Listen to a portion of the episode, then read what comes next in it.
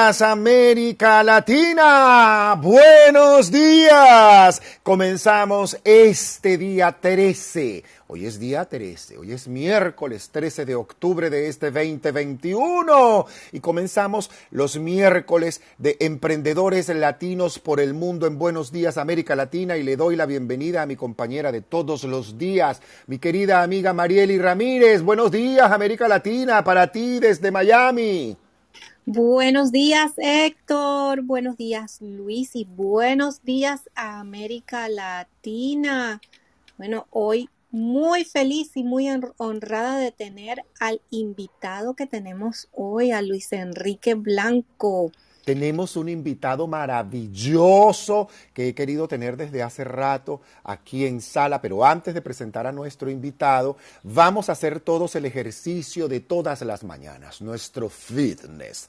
Nuestro, nuestra parte fitness es ir aquí, dedito a la parte inferior de la pantalla, vamos al símbolo más, esa crucecita que tenemos allí abajo y le vamos a dar y vamos a invitar, a notificar a todos los que tienen el puntito verde de nuestros contactos para que se vengan con nosotros a tomarse un café, una arepita, a comernos una arepita aquí bajo el toldo de la arepera. Estamos en Buenos Días, América Latina, y hoy es miércoles y yo voy aquí a la parte inferior de mi pantalla, símbolo más, y voy aquí aquí, véngase amiguita, vamos a notificarle, mire usted para que no me diga, y usted también, para que no me diga por qué no me avisaron, por qué no me dijeron, Yo estaba por aquí y estamos avisándole a todos los compinches que tenemos aquí en Clubhouse que tienen el puntito verde para que puedan venir aquí a la sala y acompañarnos para recibir a un invitado que a mí me gusta muchísimo leer.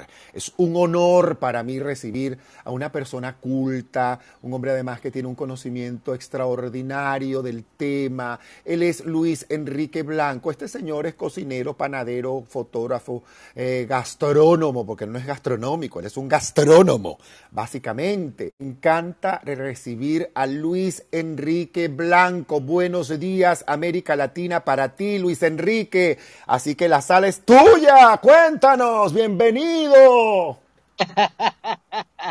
Buenos días, Héctor. Complacido de tu invitación, de la invitación de Marieli. Han sido tan gentiles conmigo que, bueno, eh, agradecerles se queda cortito todo esto, ¿no?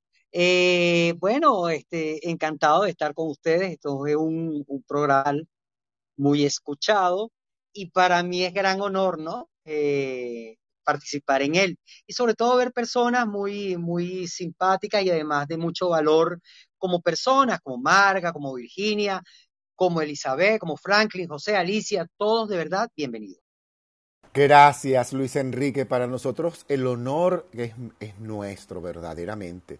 Desde que comenzó la sala Buenos Días América Latina, tu nombre siempre ha estado en lista, pero me encantado el momento, todo es en el momento perfecto, ni antes ni después, sino cuando corresponde. Luis, a mí una cosa que a mí me agrada muchísimo es que tú, tú eres un poco de todo tú has aprendido mucho, tú eres, tú eres un primero una persona que escribe muy bien, punto uno, o sea, eres periodista, ¿cierto?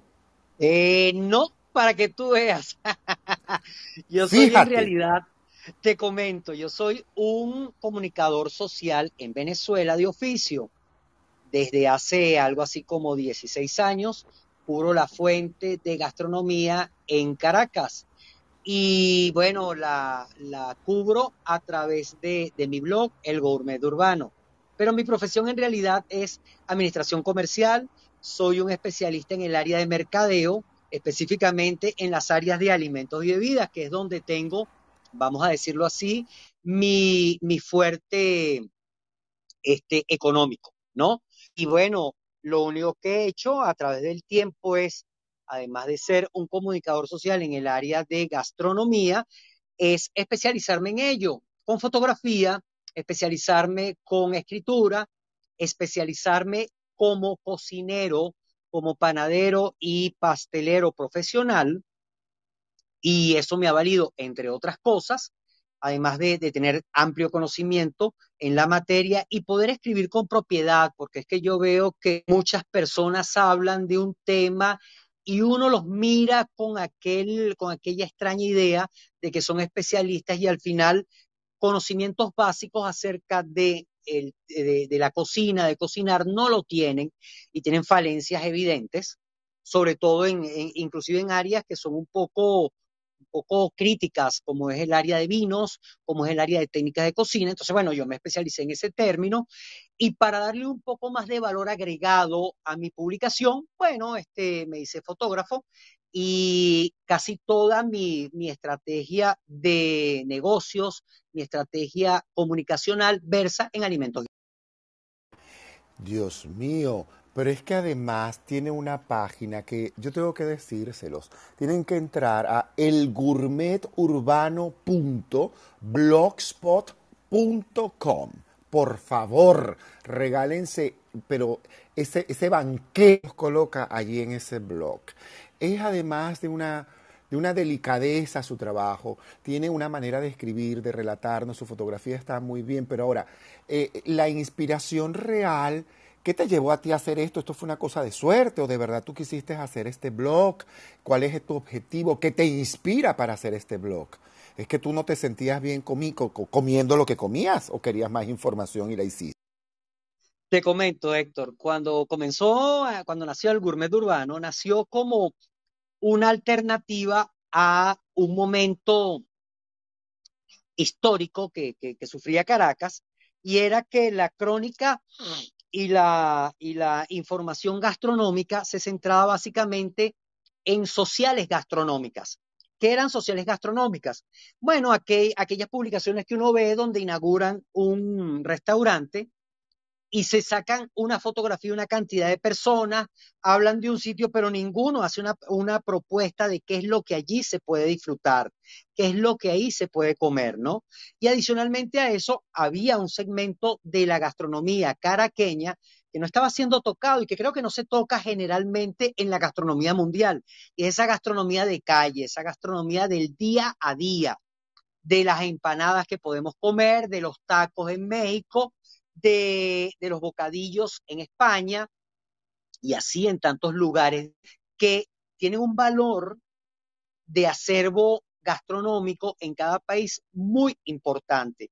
Entonces, bueno, yo lo que hice fue, o lo que quise hacer en, en, un primer momento, fue darle valor a ese tipo de gastronomía que nadie hablaba, de la que nadie se expresaba y que al final era muy importante en cada país. Entonces, bueno, empecé a hablar de ella ese fue el comienzo en, del gourmet urbano. Después fue mutando a lo que es hoy, que es una máquina y una máquina de consulta gastronómica y una máquina también de instrucción para todo aquel que lo quiera leer. Chacho, yo estoy fascinado porque a mí me encanta cada vez que él en nuestro canal en la arepera, en Telegram, publica siempre yo, clic, abro eso. De verdad, eh, yo encuentro allí una manera además muy sencilla de acceder a la alta cocina incluso, de una manera elegante, fina. Entren a esa página, verdaderamente les va a gustar muchísimo. Está muy bien, tiene unas fotografías hermosas, pero lo lindo y lo sabroso aquí es sentarse, porque así como ustedes lo oyen hablando, Ustedes lo están oyendo, ¿verdad? Bueno, así como ustedes lo oyen conversando, así lo van a leer. Es tal cual. Él es así. Hay un lenguaje fluido, elegante, fino, culto, respetuoso, donde te explica de una manera sencilla todo. Paso a paso él te va explicando todo. Así que esto, de, eh, eh, tenía una amiga que, por cierto, Luis Enrique, tengo una amiga que le pasé tu blog, porque ella dice que ella es una ignorante culinaria, verdaderamente. Entonces, y dice que ahora la inspiras a cocinar, una cosa que ella jamás en su vida se imaginó que iba a hacer. Mira tú lo que estás logrando, Luis, mira tú lo que estás logrando. es que fíjate, es importante. eso es muy importante porque es que toda la persona que cocina, lo primero que, piensa es que es una labor tan compleja que es imposible lograrla. y todo el mundo se procrastina de entrada. Todos decimos de entrada, yo no soy capaz de cocinar. A mí no me gusta cocinar. ¿Por qué no te gusta cocinar? Bueno, porque nada me sale bien. Porque nada te sale bien. Bueno, porque es que yo hago las cosas así y asado.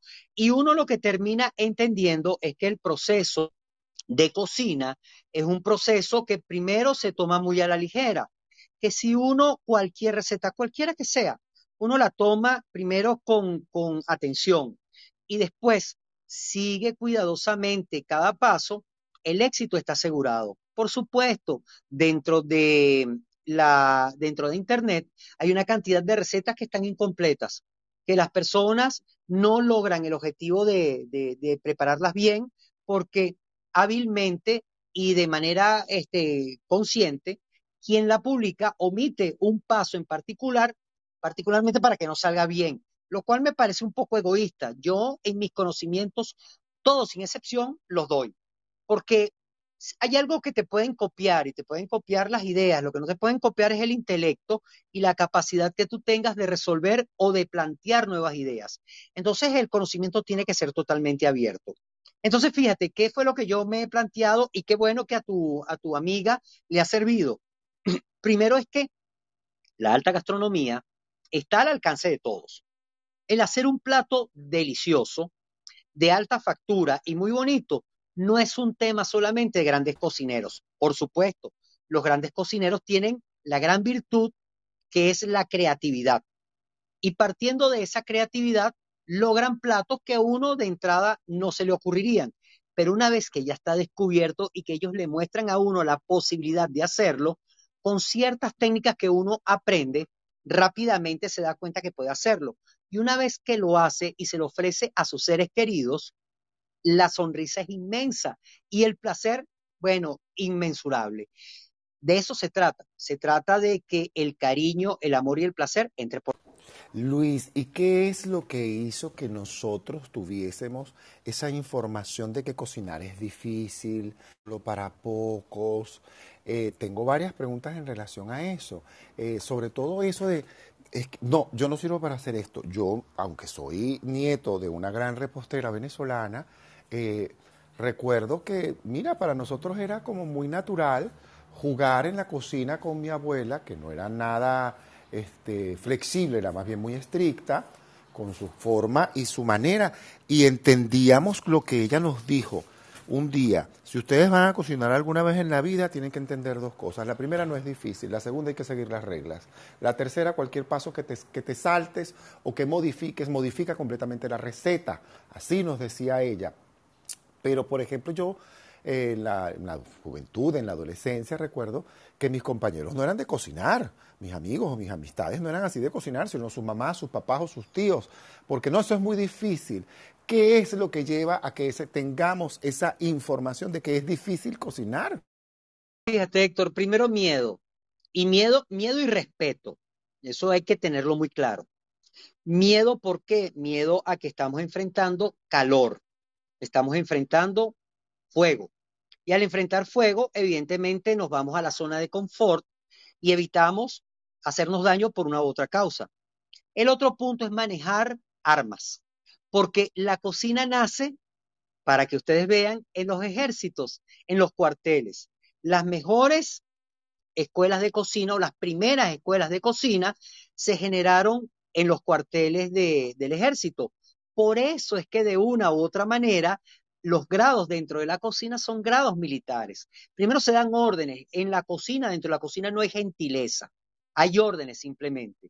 No hay este un por favor, no hay tú podrías, no, no, tienes que hacerlo y tienes que hacerlo bajo estas instrucciones. Entonces, claro, cuando nosotros vemos un chef es el gran jefe de la cocina, vemos que está acompañado de dos brigadas una brigada blanca que es la de los mesoneros y una de que es la de los cocineros y una brigada negra que es la de los mesoneros. Tienes que manejar armas porque un, tenedor o un trinche de, de cocina es un arma, un cuchillo es un arma. Entonces, el dar órdenes, el respetar las órdenes es sumamente importante y eso le genera miedo a la gente, por un lado. Por otro mío, tú acabas de revelar una cosa que ya va, espérate un momentico, vamos a digerir esto un momentico. Yo acabo de sacar el cuaderno. yo ni siquiera he sacado cuaderno, yo estoy grabando la sala, punto, ya está. Porque de verdad, pero ustedes han visto lo que, ya, ya, ya, ya, ya, esto, fíjate tú lo que acabas de decir y yo nunca me había asomado por esa visión siendo hijo de una repostera. O sea, siendo nieto de una repostera. Eso que tú hablas de las armas, las dos brigadas, las órdenes, la que no hay amabilidad dentro de una cocina y una de las cosas que a mí me sorprendió cuando entré en una cocina de un famoso restaurante venezolano es que todo era así lo que tú dices, tas, tas, pas, tú, tú, tú, tú.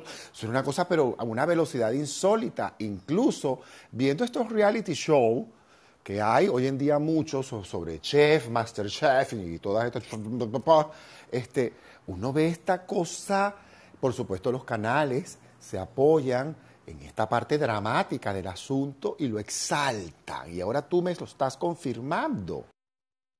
Claro, claro, porque además, fíjate, es impersonal.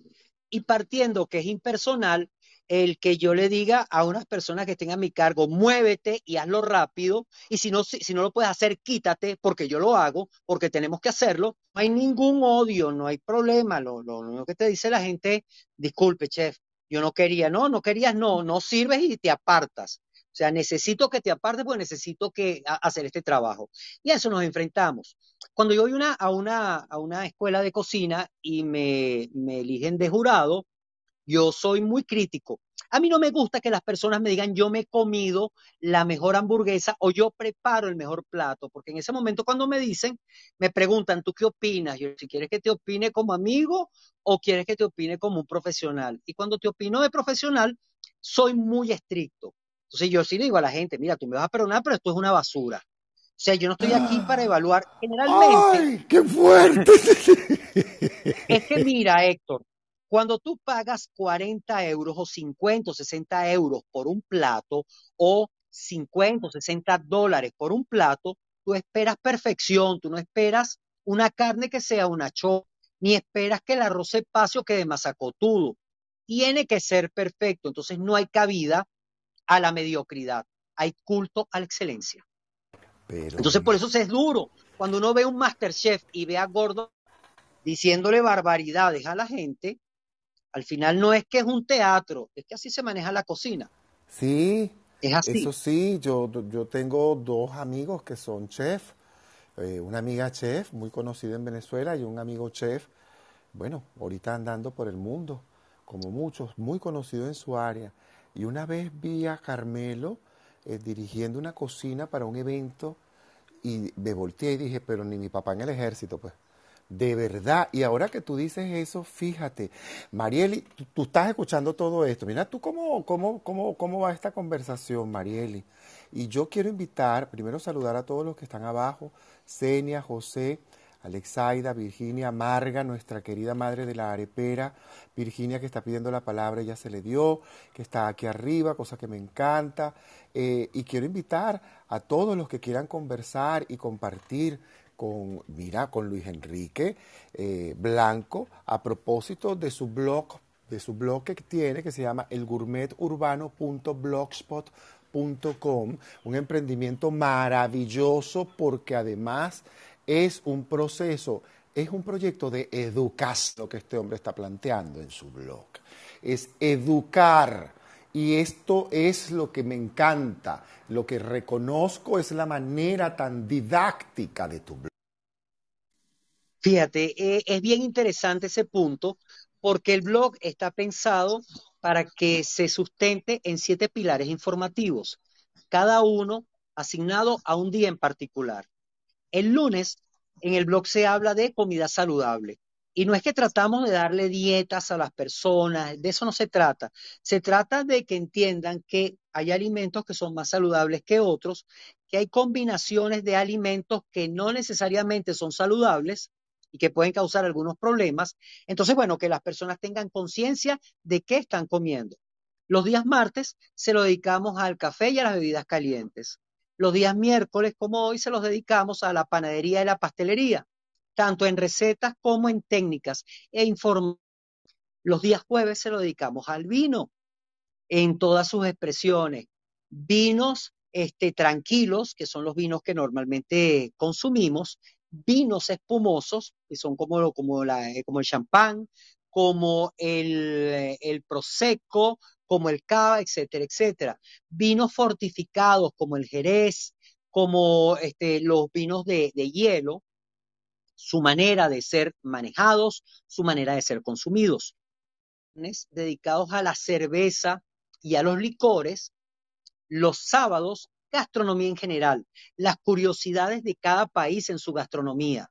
Y los domingos, técnicas específicas de cocina. Porque para esas personas que no saben cocinar, de repente es importante saber qué diferencia hay entre pochar y, escabechar, por ejemplo. Y parecieran procesos iguales. Eh, porque, fíjate, aquí tenemos en el, estrado a una persona a la cual yo admiro, Marga, y ella maneja un, un, representa a un artefacto que hace mucho el trabajo que se hace manualmente, pero ese artefacto, que es una Thermomix, es inútil si la persona no tiene conocimientos mínimos de a dónde quiere ir, qué es lo que quiere buscar. Entonces, tiene que primero empaparse de la terminología gastronómica, de todas estas mínimas técnicas para sacarle mayor provecho a ese tipo de artefactos. De eso es lo que se trata el grupo. ¡Wow! Me encanta. Feliz estoy de tener además en sala a Luis Enrique Blanco y ha subido aquí, subió Alexaida, subió Marga y subió Virginia. Vamos por orden. Virginia, buenos días América Latina para ti, mi niña, ya que estás aquí arriba y yo sé que tú a veces estás en modo radio, pero sé que subiste por algo. Cuéntanos, ¿qué quieres compartir con Luis Enrique? No, me o sea, Buenos días a todos los que están aquí y de verdad me has dejado, Luis, así como que el cuaderno de Marieli se quedó, no sé, yo un pergamino. Porque realmente esa parte de la cocina me llamó mucho la atención. O sea, yo realmente, eh, sí es verdad que la mayoría de las cosas que tenemos al, día de hoy como, como avances en la parte de la tecnología vienen de cosas militares. Yo no sabía que, las, de la, que la cocina había salido de allí. Y fíjate, eh, en mi familia esa parte de la cocina ha sido como que no me toques, eh, ahí entran los jefes nada más y es de puro mandato. Ya que estás diciendo eso, de verdad, entro así como que, mira, no lo sabía, es como para entenderlo.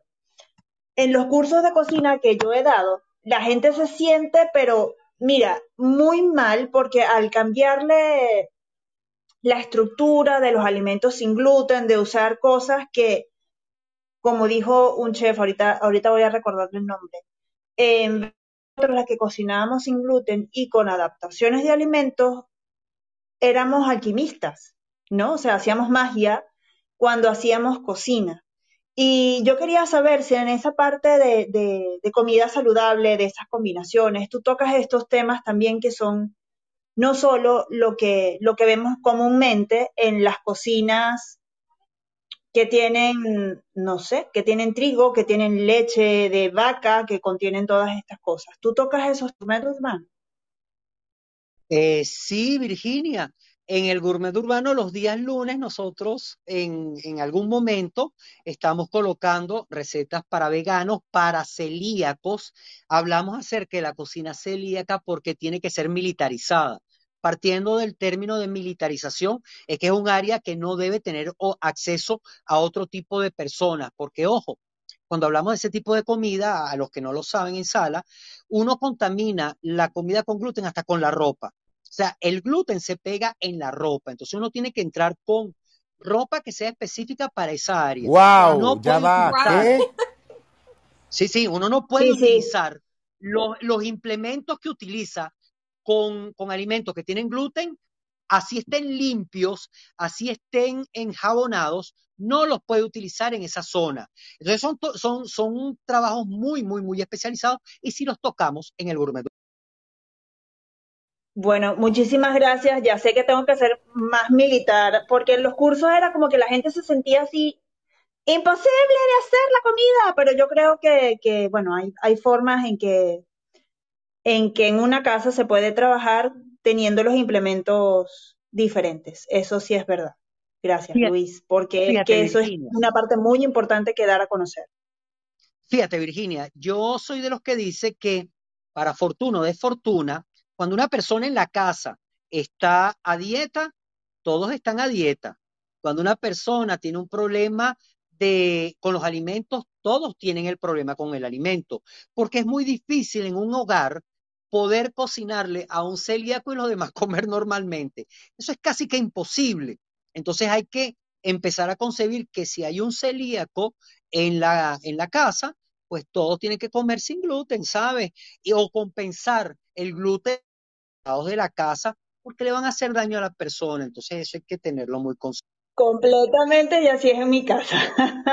así estamos mi hermano y yo aquí en régimen eh, libre de gluten. Ella, bueno, por supuesto, ella no puede quitar la cerveza y ahí no sí me puedo meter. Pero la cerveza es de ella, no, la cerveza con gluten, porque lo bueno es que acá hay cerveza sin gluten. De verdad. Gracias, Luis, porque esas cosas se tienen que dar a conocer y sobre todo allá en Venezuela. Así es. Gracias, Virginia. Y le damos la bienvenida a la madre de la arepera, Marga, con los buenos días, América Latina, para ti y hasta España. Hola, muy buenos días. Qué placer, Luis, tenerte aquí. Buenos días, Héctor, Marielle, bueno, Virginia, Alexaida y todos los que estáis. La verdad que, que me gusta porque, Luis, tú y yo hemos compartido muchas salas aquí en otros clubes y la verdad que cada cosa que dices em, es un gusto cómo lo transmites y la profesionalidad, profesionalidad que tú tienes. Eso para empezar, o sea, agradecértelo porque a mí me gusta siempre escucharte, aprender, porque hay dos maneras de aprender en la cocina. Una lo que has hecho tú como un profesional y otra como eh, soy yo en mi caso, que es a través de la tradición, de lo que ves en tu casa, la experiencia cocinando. Lo que has dicho, para cocinar y para quitarte ese miedo, lo primero que tienes que hacer es ponerte delante y no tener miedo a equivocarte, intentar hacer las cosas bonitas y sencillas. Y a veces es verdad que la gente, por vaguería, muchas veces por vaguería, y porque es mucho más fácil decir, me preparo una ensalada o un filete a la plancha y salgo de la comida, pues la verdad es que, que pierden el descubrir todas esas cosas. Y me ha hecho mucha gracia lo que has dicho del artefacto. Parece que tengo una bomba en casa. Bueno, el Thermomix es una, una ayuda en tu, en tu cocina y bueno, tienes la opción, tienes la facilidad de hacerlo de manera manual, que ahí sí que tienes que tener una serie de conocimientos, y luego tienes la opción de cocinar de manera guiada. Es como si tú tuvieras un GPS en tu coche y te va marcando absolutamente todo. Es para gente que no tiene tiempo y no tiene tiempo de pensar y que no quiere equivocarse porque te va programando tu peso, tu temperatura, tu velocidad y tu, y tu tiempo te salgan perfectas.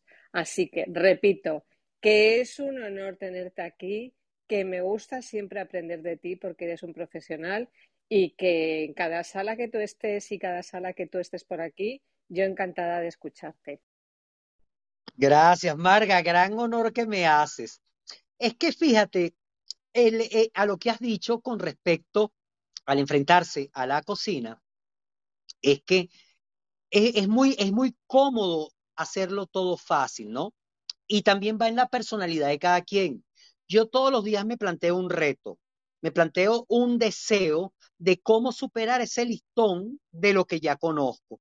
Y entonces, bueno, quito, quito una cantidad de miedos y empiezo a trabajar y empiezo a jugar con la comida, porque eso es algo que, que las personas no se plantean. La cocina, a pesar de ser tan estricta, es lúdica y es, este, y es emocional. Es lúdica porque en la medida en que uno empieza a dominar una cantidad de técnicas, se hace como un juego y uno tiene ese juego estructurado como un rompecabezas. Primero uno agarra y selecciona las piezas que medianamente se parecen y después poco a poco las va incorporando. Y después, como si fuese un Lego, uno termina siendo el, el, juguete del Lego y empieza a inventar qué más se puede hacer o qué variantes uno le puede aplicar a ese Lego. Eso es lo que hacemos nosotros. Por supuesto, hay una cantidad de, de, de reglas no dichas que, que hablan acerca de hasta dónde sí y hasta dónde no. Pero por lo menos fíjense, plantearse la posibilidad de comerse carnes tan duras como una costilla y hacerlas tan suaves que puedan ser más agradables en sabor y más suaves que un lomito, pudiera ser impensable, pero eso se logra. y se logra de una manera muy fácil. Ayer, fíjense, yo estaba, quería almorzar algo diferente y dije, bueno, ¿qué tengo? Y empiezo a mirar y de repente de la nada salió una causa limeña. Tenía todos los ingredientes, todos, todos, todos. Entonces, ¿qué hice? Me fui de Caracas a Lima en el paladar e hice mi causa. Y después, porque tenía un poco de tiempo, dije, bueno, déjame consentirme con un plato que para mí es, bueno, eh, es quizás una de mis banderas, y el arroz con leche. Y el arroz con leche, bueno, lo hice y yo siempre lo corono con mermelada. Entonces, bueno, ¿de qué se trata esto? Se trata de complacerse, es un, es un premio el, la cocina. La cocina no puede ser castrante, no puede llegar al punto de decir, tengo que cocinar, tengo que hacer. No, la cocina tengo que premiar a mi familia. Quiero premiarme yo. ¿Cómo? Cocinando sabroso. ¿Y cómo cocina sabroso? Visitando el gourmet urbano en el día en que te corre. Eso es verdad. Usted quiere cocinar sabroso, visite el gourmet urbano, el gourmet urbano o metas en la página de Marga. Ella ahí va a aprender unas cuantas cosas verdaderamente sobre todo con esa sencillez. Ahora, Luis, quiero abordar contigo un tema antes de darle paso a nuestra, a nuestra próxima invitada que está allá abajo, justamente, la cocina venezolana. La qué es la cocina venezolana. ¿Tú puedes definirnos qué es la cocina venezolana? Fíjate, Héctor, yo los días sábados estoy haciendo una colaboración con mis amigas del Club de África mis amigas de, Guinea Ecuatorial.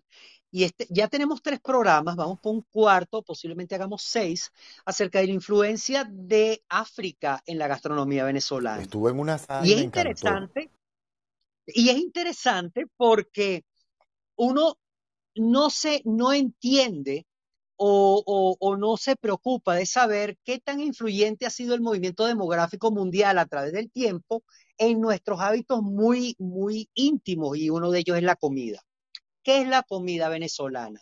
La comida venezolana es comida indígena, es comida española y es comida africana.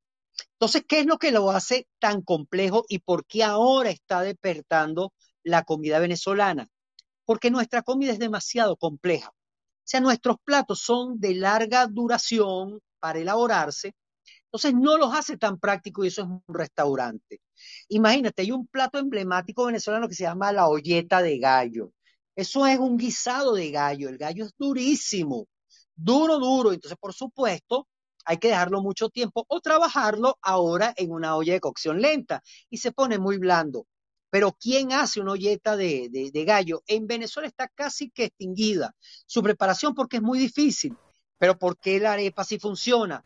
porque la arepa obedece a lo que han sido las nuevas gastronomías este, de vanguardia, como la peruana, como, este, mm, como, como la española en ciertas y determinadas preparaciones, y es su rapidez, su inmediatez y su gran sabor. Entonces, claro, una arepa puede parecer en un momento determinado muy simple cuando se, se come como viuda, solita, pero cuando hay una diversidad de rellenos que pueden obedecer a la gastronomía propia de cada país, entonces se convierte en otra cosa. Segundo punto, eh, o por el segundo producto, el día 22 de este mes se va a decretar como el Día del Tequeño, el Día Mundial del Tequeño. ¿Por qué? Porque ese es el otro producto con el cual estamos colonizando el mundo. Ya eh, Lionel Messi tiene entre, su, entre sus preferencias el, el tequeño hay personalidades que han salido con un pequeño en la mano.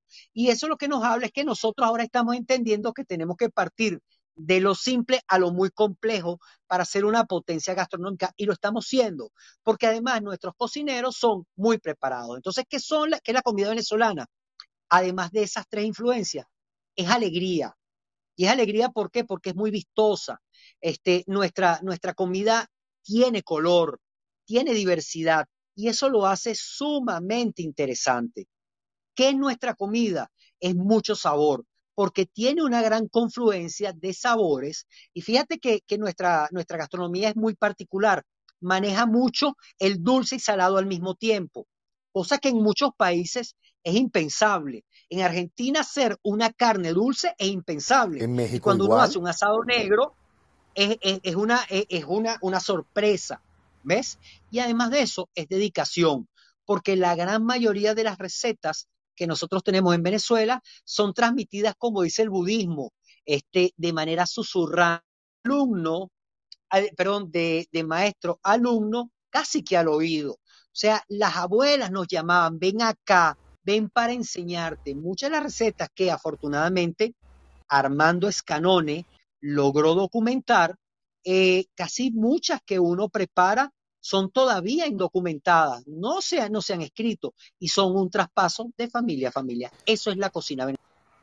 Gracias, qué belleza, Mariel, y esta respuesta que nos acaba de dar este hombre fantástico, ¿viste? Este hombre había que tenerlo en sala y lo vamos a tener tantas veces que, bueno, pues se nos va a cansar la sala, nunca se nos va a cansar la sala.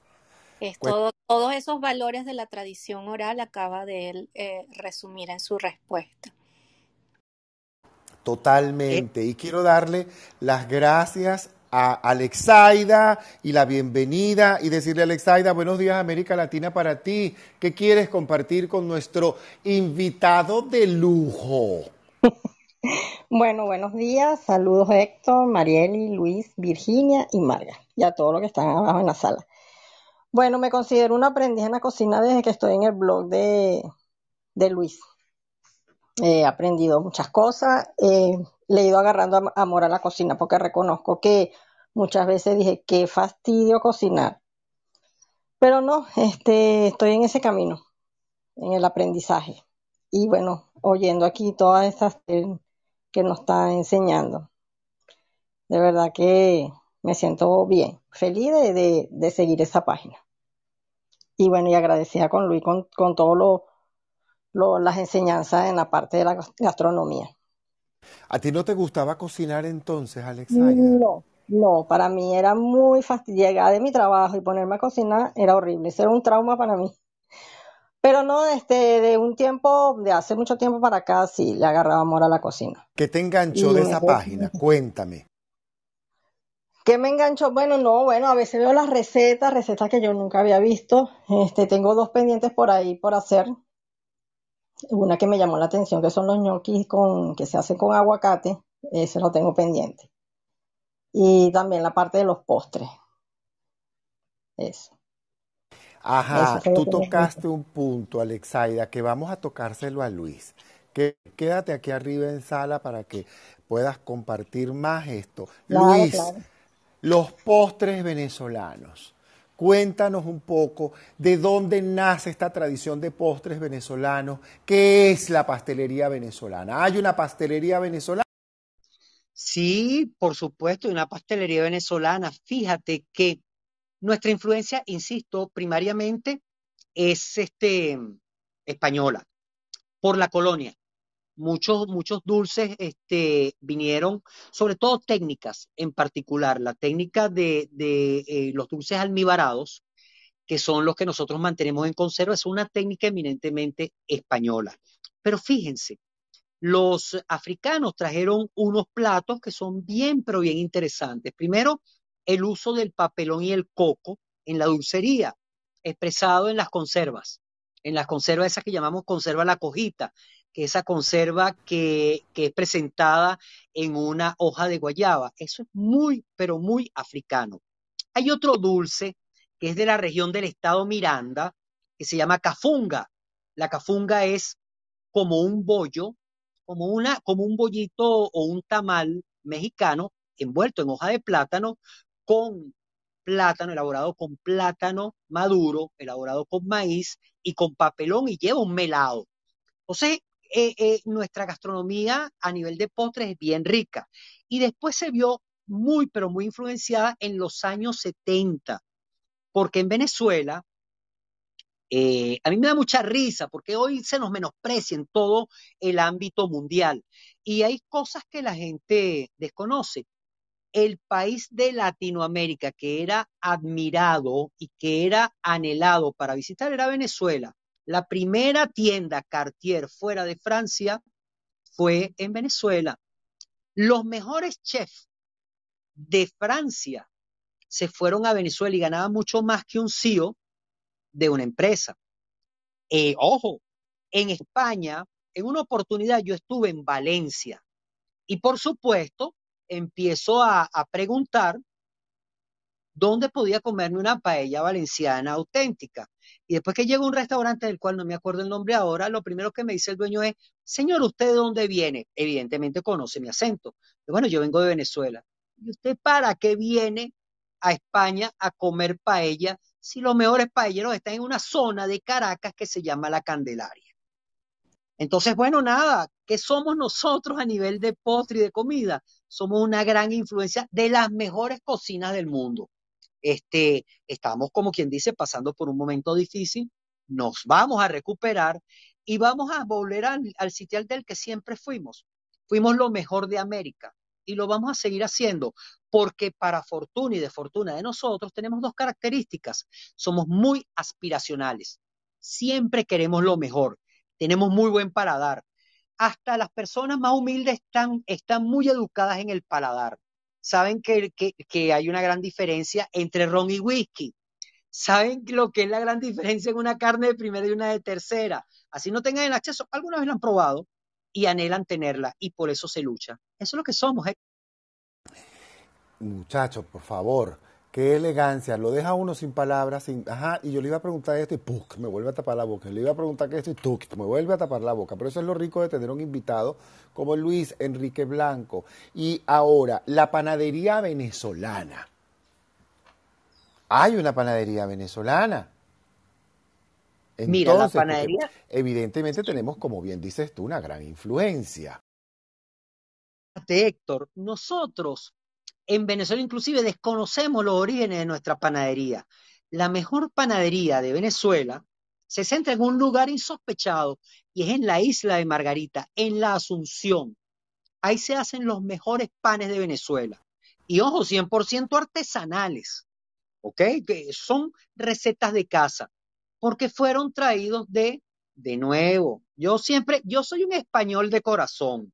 Este, y de verdad que si me lo hubiese propuesto, estuviese viviendo en España. Lo que pasa es que yo mm, viviré y moriré en mi país. Invitaciones no me han faltado, de todo calibre, ¿no? De diversas partes de España. Y, nuestras técnicas son españolas, completamente. Entonces tenemos una gran, una gran riqueza de panadería, sin contar la panadería andina en sus expresiones como el pan camaleón, que es un pan dulce que está brillantado con azúcar. El pan, el pan andino, que es la misma preparación sin abrillantamiento, con todo lo que es la bollería, porque fíjense, parece mentira, pero la arepa es bollería, la arepa es pan.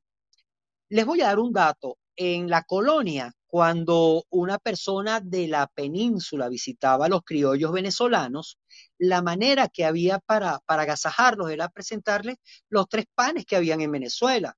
Y los tres panes eran pan de trigo, con la técnica española, que eso lo acercaba y, le daba esa familiaridad a todo el que venía de, de la península. Le dábamos arepa y le dábamos casabe, o sea, una mesa mantuana que se respetara debía ofrecerle al invitado esos tres panes. Y entonces, bueno, eso habla de nosotros, que nuestra bollería no se circunscribe al trigo, trasciende al trigo y se va hacia la yuca y se va hacia el maíz. Eso es lo que somos, muy complejos. Por eso es que nosotros somos tan especiales a la hora de comer y por eso en el momento donde vamos, los que cocinamos, sorprendemos y encantamos, porque somos muy ricos en nuestra gastronomía. Tú hablaste de una cosa que es importante, la mesa mantuana. Pero antes de que yo te toque ese punto de la mesa mantuana, déjame darle paso a Virginia, que quiere preguntarle algo. Virginia, micrófono abierto para... Hola, gracias. Luis, una pregunta. Mira, en Maracaibo, tengo sangre maracucha, eh, hace mucha comida en coco. ¿Eso de dónde proviene si estás en conocimiento? Proviene justamente de, comida africana. Y te voy a explicar por qué. Maracaibo tiene dos influencias bastante grandes. Primero, una influencia alemana, porque eh, no sé si sabes que Maracaibo en un tiempo fue cedido a los Welser. Los Welser querían, vinieron a Venezuela en la búsqueda del dorado y, le dieron a Venezuela mucho dinero para, para tratar de conquistarlo, ¿no? en realidad no a Venezuela, a España compraron unas concesiones para poder este, establecerse en Venezuela descubrir el dorado y llevárselo. Cuando no consiguieron ese objetivo, se fueron hacia la zona del Zulia y empezaron a, transmitir todo su conocimiento gastronómico en lo que se refiere a la, gastronomía alemana. Sin embargo, hay que, hay que acordarse que la gran inmigración de la esclavitud en Venezuela entró por Cartagena de Indias y se fue justamente al estado Zulia.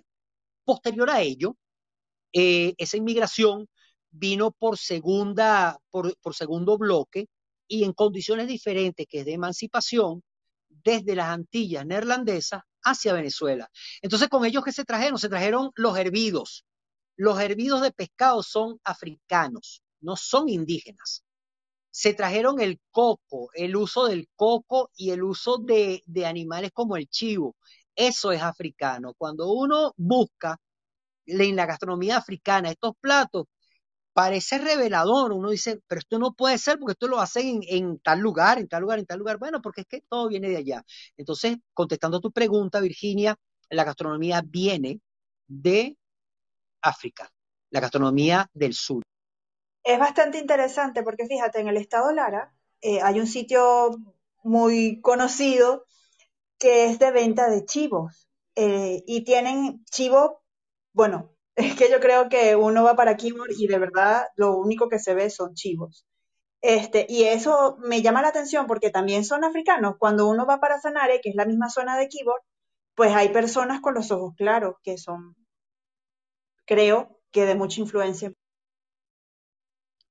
Fíjate, Virginia, el, para no extendernos mucho, eso te lo puedo decir, decir el día sábado a las dos y media en nuestra sala de la influencia afrodescendiente en la gastronomía venezolana.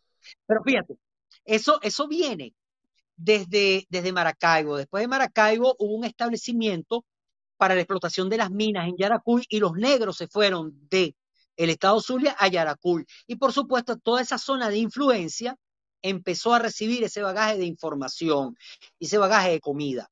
La técnica es española porque la cocina, en general, las técnicas de cocina vienen de España. Sin embargo, las recetas vienen de África y eso es lo bonito de la gastronomía, que tú haces una verdadera fusión. De, bueno, esa es la influencia. Pero no solamente llegaron a, a, Lara, se fueron a Miranda y de Miranda vinieron otros negros que son diferentes, que son los que vinieron de Brasil hacia el estado Bolívar. Fíjate que en el sur, Santo Negro, San Benito, ¿ves? Entonces eso nos habla de qué es lo que pasa en nuestra gastronomía y en nuestra cultura. Este, Marieli debe de una u otra manera este, haber hablado acerca de los bailes del San Benito, ¿no? Este, y eso es lo que nos habla de lo que somos. Sí, eso viene en diciembre, los chimbángeles. sí, realmente. Gracias, Luis. Yo estoy feliz de la cátedra que nos está dando aquí Luis Enrique Blanco esto es una maravilla, pero dejamos una cosa pendiente, la mesa mantuana. Tú dijiste una mesa mantuana que se precie de, échame ese cuento, ¿qué es una mesa mantuana? Y échales el cuento sobre todo a los que están acá. Hay varios aquí que son, que son extranjeros y quisiera que tú les explicaras qué es una mesa mantuana. Fíjense, en la época de la colonia, evidentemente, primero vinieron los colonistas, después vinieron familias apostando por aprovechar las bondades del nuevo mundo. Y se establecieron en Venezuela, en Caracas específicamente, 23 familias que los llamaron en un tiempo, los llamó un escritor venezolano llamado Herrera Luque, de apellido Herrera Luque, los llamó los amos del valle. Eran las personas que dominaban las haciendas de cacao, las haciendas de café. Les voy a dar un dato, el mejor café que se consumía en Europa en la época de la colonia era venezolano, una cepa de café que se ha extinguido, que no, no se encuentra, están tratando de ver cómo clonarla para ver si la pueden obtener, que se llamó el Blue Caracas y era uno de los cafés más cotizados, sobre todo en el Reino Unido, era uno de los cafés mejor, con mejor posición en los commodities de la bolsa de, de Inglaterra. Entonces, bueno, esas familias, eh, hay un debate en la historia porque aunque se habla de cocina mantuana, que se le atribuyen a esa cocina, no pudieron haberse hecho en esa época porque las técnicas de cocina que se encontraron están muy por delante o, o fueron a posteriori de ese, de, ese, de ese momento histórico. Pero estas mesas eran las mesas de los criollos en Venezuela, entendiendo como criollo el descendiente de español, el descendiente de, del, del, peninsular, del español peninsular, porque el español criollo se consideraba todo hijo de español nacido en Venezuela. Entonces, claro, esas cocinas tenían, se caracterizaban por guisados de, de, de larga data, porque eran muy saborizados, por el uso de animales que se traían de la península Venezuela, eh, por una comida abundante y sobre todo empezó a hacerse la fusión, empezar a, a, utilizar los productos autóctonos como era el maíz y a incorporarlos en la cocina venezolana. Entonces la, la, la cocina mantuana, como casi todas las cocinas donde había esclavitud, eran de 24 horas. Cuando se terminaba el almuerzo, las mujeres este, negras tenían que seguir cocinando para la cena y después tenían que seguir cocinando para el desayuno. Esa era parte de la esclavitud, que aunque fuese en la cocina muy rica, era esclavitud. ¡Wow! Mira la clase, Marielle, que nos está dando este señor maravilloso, Luis Enrique. Yo estoy fascinada, de verdad. Gracias, pero tengo que hablarles del blog, tengo que hablarles del blog. Pero por supuesto, a eso fue que viniste, tiene además. esos, porque el blog tiene esos pilares informativos en ese día. El blog fue pensado en sus pilares informativos de acuerdo a la conducta de todos nosotros. ¿Cómo es esa conducta? Los fines de semana nosotros nos, entreg nos entregamos al placer y a la lujuria gastronómica. Comemos Eso suena en como al abundancia. pecado. claro, porque comemos dulces, porque comemos lo que no debemos comer. Y entonces el domingo en la noche comienza el remordimiento. Entonces, ¿cuál es el mejor día para comenzar a comer bien? Claro. ¿Cuál es Ese el me da culpa en esa iglesia que no se arma allá adentro. Claro, entonces uno llega y dice, ¿cuál es el mejor día para comenzar a, a, a comer bien? El día lunes, y por eso es que el lunes es de cocina saludable. ¿Ok? Generalmente nosotros el día martes, los que están en oficina, comienzan la rutina en realidad fuerte, ¿no? Y entonces la rutina fuerte, ¿cómo se genera o cómo comienza? Con un café. Entonces, bueno, nada, vamos a hablar de café y cómo aprovechamos esa cultura agradable del café y cómo la trasladamos de manera más efectiva a nuestras casas o a nuestros trabajos. El miércoles volvemos otra vez, tú sabes, con esas ganas de tener un pecado y por eso hablamos de panadería y pastelería. Los jueves, la gente, eh, en Venezuela antes decíamos, el, hoy es viernes, el viernes lo- y, y el cuerpo lo sabe, viernes de, de fiesta y de todo eso, pero De las personas que son más comedidas beben los días jueves. Entonces, ¿qué beben? Beben, beben con distinción. Acompañan la buena mesa con un buen vino o con un vino cualquiera, pero que les dé placer. Entonces, bueno, por eso es que hablamos del vino. Los viernes son fiesteros, fiesteros por completo. ¿Y cómo se, se, se perfila o cómo el venezolano entiende el día viernes? El día viernes termina la semana laboral, termina con una cerveza, termina con un roncito. El sábado estamos un poco más relajados. Bueno, vale. ¿Qué habrá de nuevo en el gourmet urbano? Entonces, vamos a darle cultura a las personas. Vamos a ver qué se come en, en Eslovaquia, qué se come en Ucrania, cuáles son los platos más emblemáticos de Colombia, qué es lo que la gente come en México. Entonces hablamos en ese, eh, de, esos, de esos artículos. Y el domingo, como todo el mundo dice, oye, hoy es el día de la comida, vamos a prepararle algo sabroso a la familia. Se revisan el blog y consiguen técnicas de cocina. De eso se trata. Por eso es que el blog es una máquina informativa bien pensada para que todos los gustos estén satisfechos. En un lenguaje claro, o sea, muy fácil. Ese ha sido quizás el éxito del gourmet. El gourmet lo ven en, todo, en todas partes del mundo.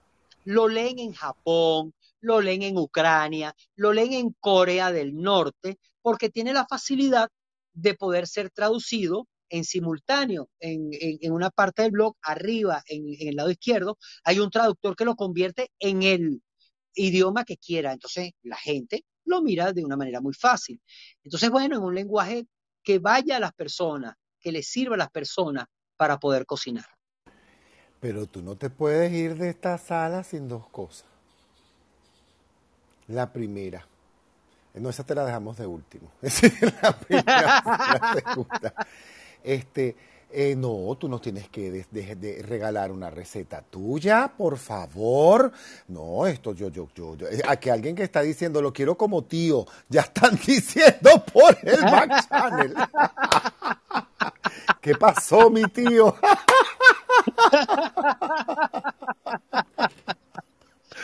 Qué feliz. No, no, eh. usted me tiene que compartir una receta, pero yo te quería preguntar, más que que compartieras, porque vas a compartir la receta, este arroz con leche que tú tienes aquí publicado, ¿cómo es esto? ¿Cómo tú llegas a ese arroz con leche?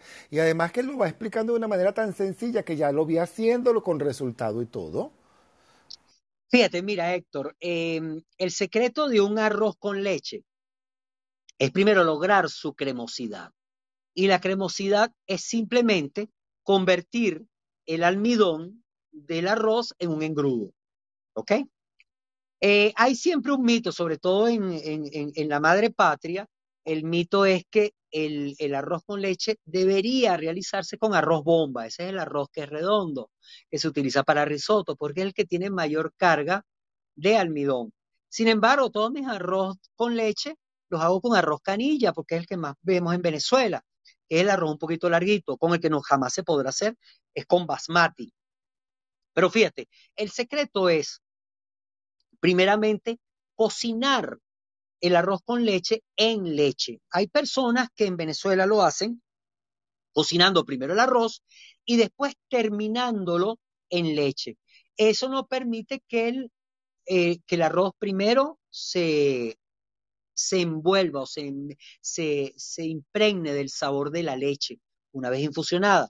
Yo particularmente los infusiono, mis arroces con leche, con canela y con clavo de olor y con ralladura de limón. Entonces eso da un, carácter muy elegante, muy, muy este, incitador. Sobre todo el tema de la canela y el tema del clavo es muy, muy erótico. Entonces, bueno, las personas encuentran un placer insospechado dentro del, dentro del arroz con leche. Y una vez que está infusionada esa leche, el arroz lo absorbe por completo cuando lo cocinas con leche. Cuando lo cocinas en agua ya perdiste el, el, sentido. Y por supuesto, cocinarlo a muy baja